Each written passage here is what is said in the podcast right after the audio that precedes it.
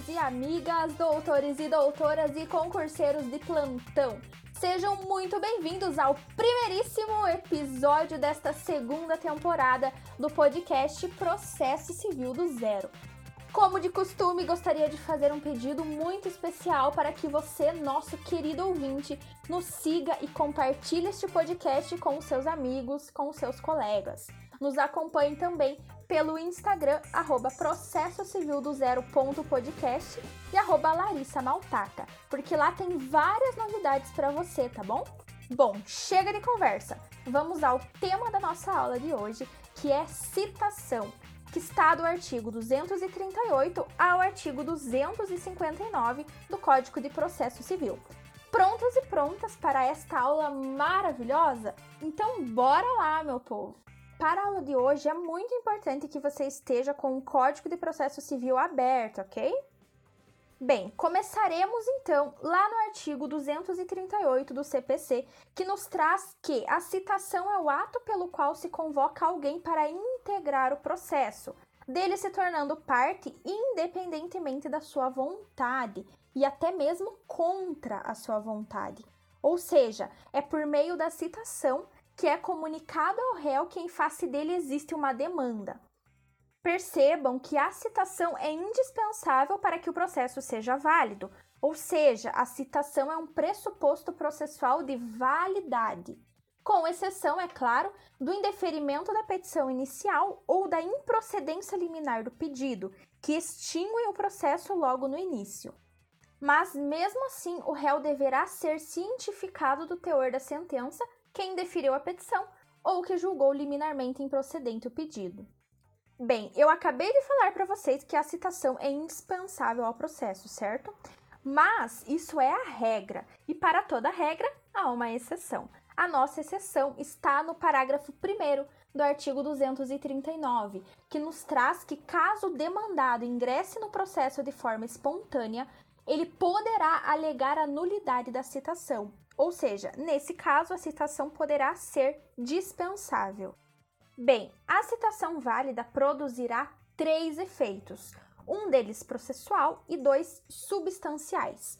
O primeiro, processual, é induzir a litispendência, ou seja, com a citação do demandado, a pendência do processo o alcançará e logo o atingirá com seus efeitos processuais.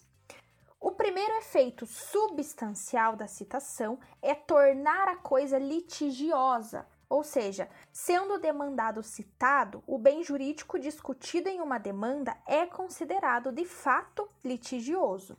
O segundo efeito substancial da citação é constituir em mora o devedor, ou seja, considera-se em mora o devedor quando ele não efetua o pagamento no tempo, lugar e forma estabelecidos pela lei ou pela convenção. Pessoal, a citação poderá ser, de acordo com o artigo 242 do CPC, preferencialmente de forma pessoal, mas ela também pode ser ficta. Nas hipóteses em que a citação for ficta, o CPC nos traz que a citação poderá ser recebida tanto pelo representante legal ou pelo procurador do citando. Observem que a citação é pautada no princípio da pessoalidade. Assim, a citação será feita na pessoa do réu, com algumas exceções. Como no caso, por exemplo, do representante legal, ele poderá receber a citação assim como o advogado com poderes especiais, que também poderá receber a citação do seu cliente. Também podemos citar a pessoa jurídica de direito público, assim como a citação da pessoa jurídica de direito privado. Nos casos das pessoas jurídicas de direito privado, a Lei 14.195 de 2021 disciplina sobre a preferência da citação por meio eletrônico. Além disso, os parágrafos 1, 2 e 3 do artigo 242 admitem a possibilidade da citação ser feita na pessoa do mandatário, administrador, preposto ou gerente do demandado, quando a demanda originar-se de atos por ele praticados. Bem, partindo agora para as modalidades de citação, a citação pessoal está elencado lá no artigo 246 e ela pode ser citação postal, citação por oficial de justiça, citação por escrivão ou chefe de secretaria e citação por meio eletrônico. Nós temos também as modalidades de citação ficta, que é a citação com hora certa e a citação por edital. Pessoalzinho, agora eu quero que vocês prestem muita atenção, porque eu trouxe aqui para vocês algumas observações sobre essas modalidades. Bem, a primeira delas é que, tendo citando comparecido pessoalmente à sede da serventia do juízo, é possível realizar a sua citação pelo escrivão ou pelo chefe de secretaria, que, claro, deverá certificar nos autos a realização da diligência. A segunda observação é que, no caso específico das pessoas jurídicas de direito público ou privado, e com a expressa ressalva das microempresas e empresas de pequeno porte, a citação pessoal se fará preferencialmente pelos meios eletrônicos. A terceira observação está no artigo 247, que nos traz que a citação por via postal pode ser feita em qualquer comarca do país, dispensando a expedição de carta precatória. Mas vejam, esta modalidade de citação é vedada nas ações de Estado quando citando for incapaz, quando citando for pessoa jurídica de direito público, quando citando residir em local não atendido pela entrega domiciliar de correspondência ou quando o autor justificadamente a requerer de outra forma. A nossa quarta observação está no artigo 248, que nos traz que, na citação postal, o escrivão ou o chefe de secretaria remeterá a carta de citação com as cópias da petição e do despacho do juiz, assim como o prazo para a resposta. A próxima observação está no artigo 249, que nos traz que, quando frustrada a citação via postal, esta será feita via oficial de justiça, que neste caso será expedido um mandado de citação. Anote aí também que a citação eletrônica deverá realizar-se por legislação específica, que é a Lei 11.419 de 2006. No artigo 253, nós temos a nossa próxima observação, que nos traz que a citação com hora certa se dará a partir da tentativa frustrada de promover-se a citação por oficial de justiça.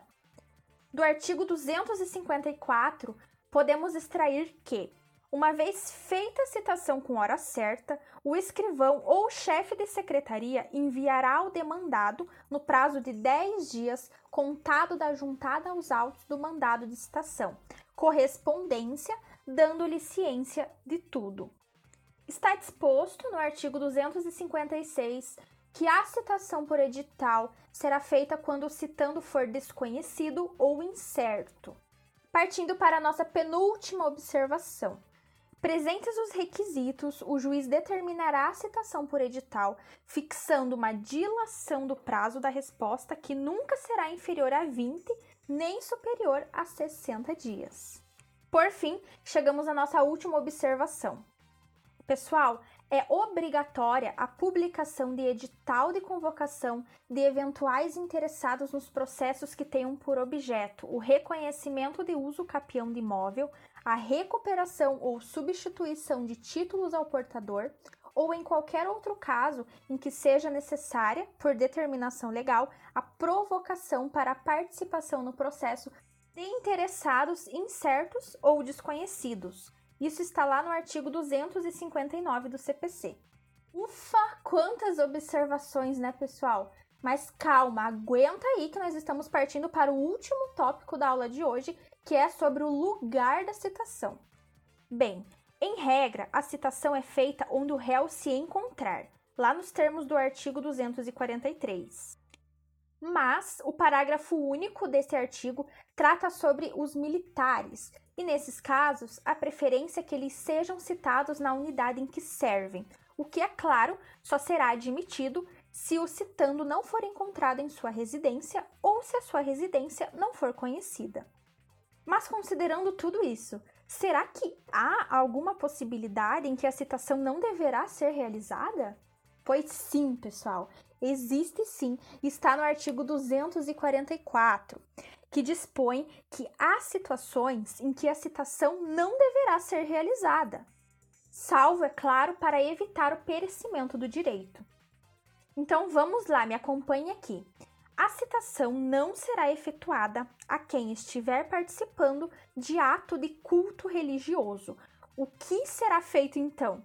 A pessoa deverá aguardar o fim do culto para poder citar essa pessoa que estiver participando desse culto religioso.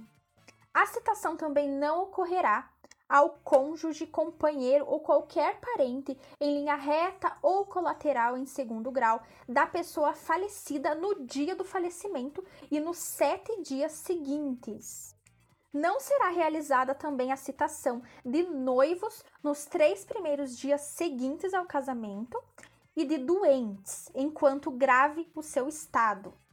Também não se fará a citação quando se verificar que o citando é mentalmente enfermo ou está por qualquer motivo impossibilitado de recebê-la. Nesse caso, o oficial de justiça deverá informar o estado do demandado e o juiz determinará a nomeação de um médico para examinar o citando. E chegamos ao fim dessa maravilhosa aula sobre citação. Para mim foi um prazer ter compartilhado deste momento com vocês. Eu espero de coração que vocês tenham gostado. Mas por favor, não esqueça de compartilhar este podcast com seus amigos e de nos acompanhar nas redes sociais. Bons estudos e até mais!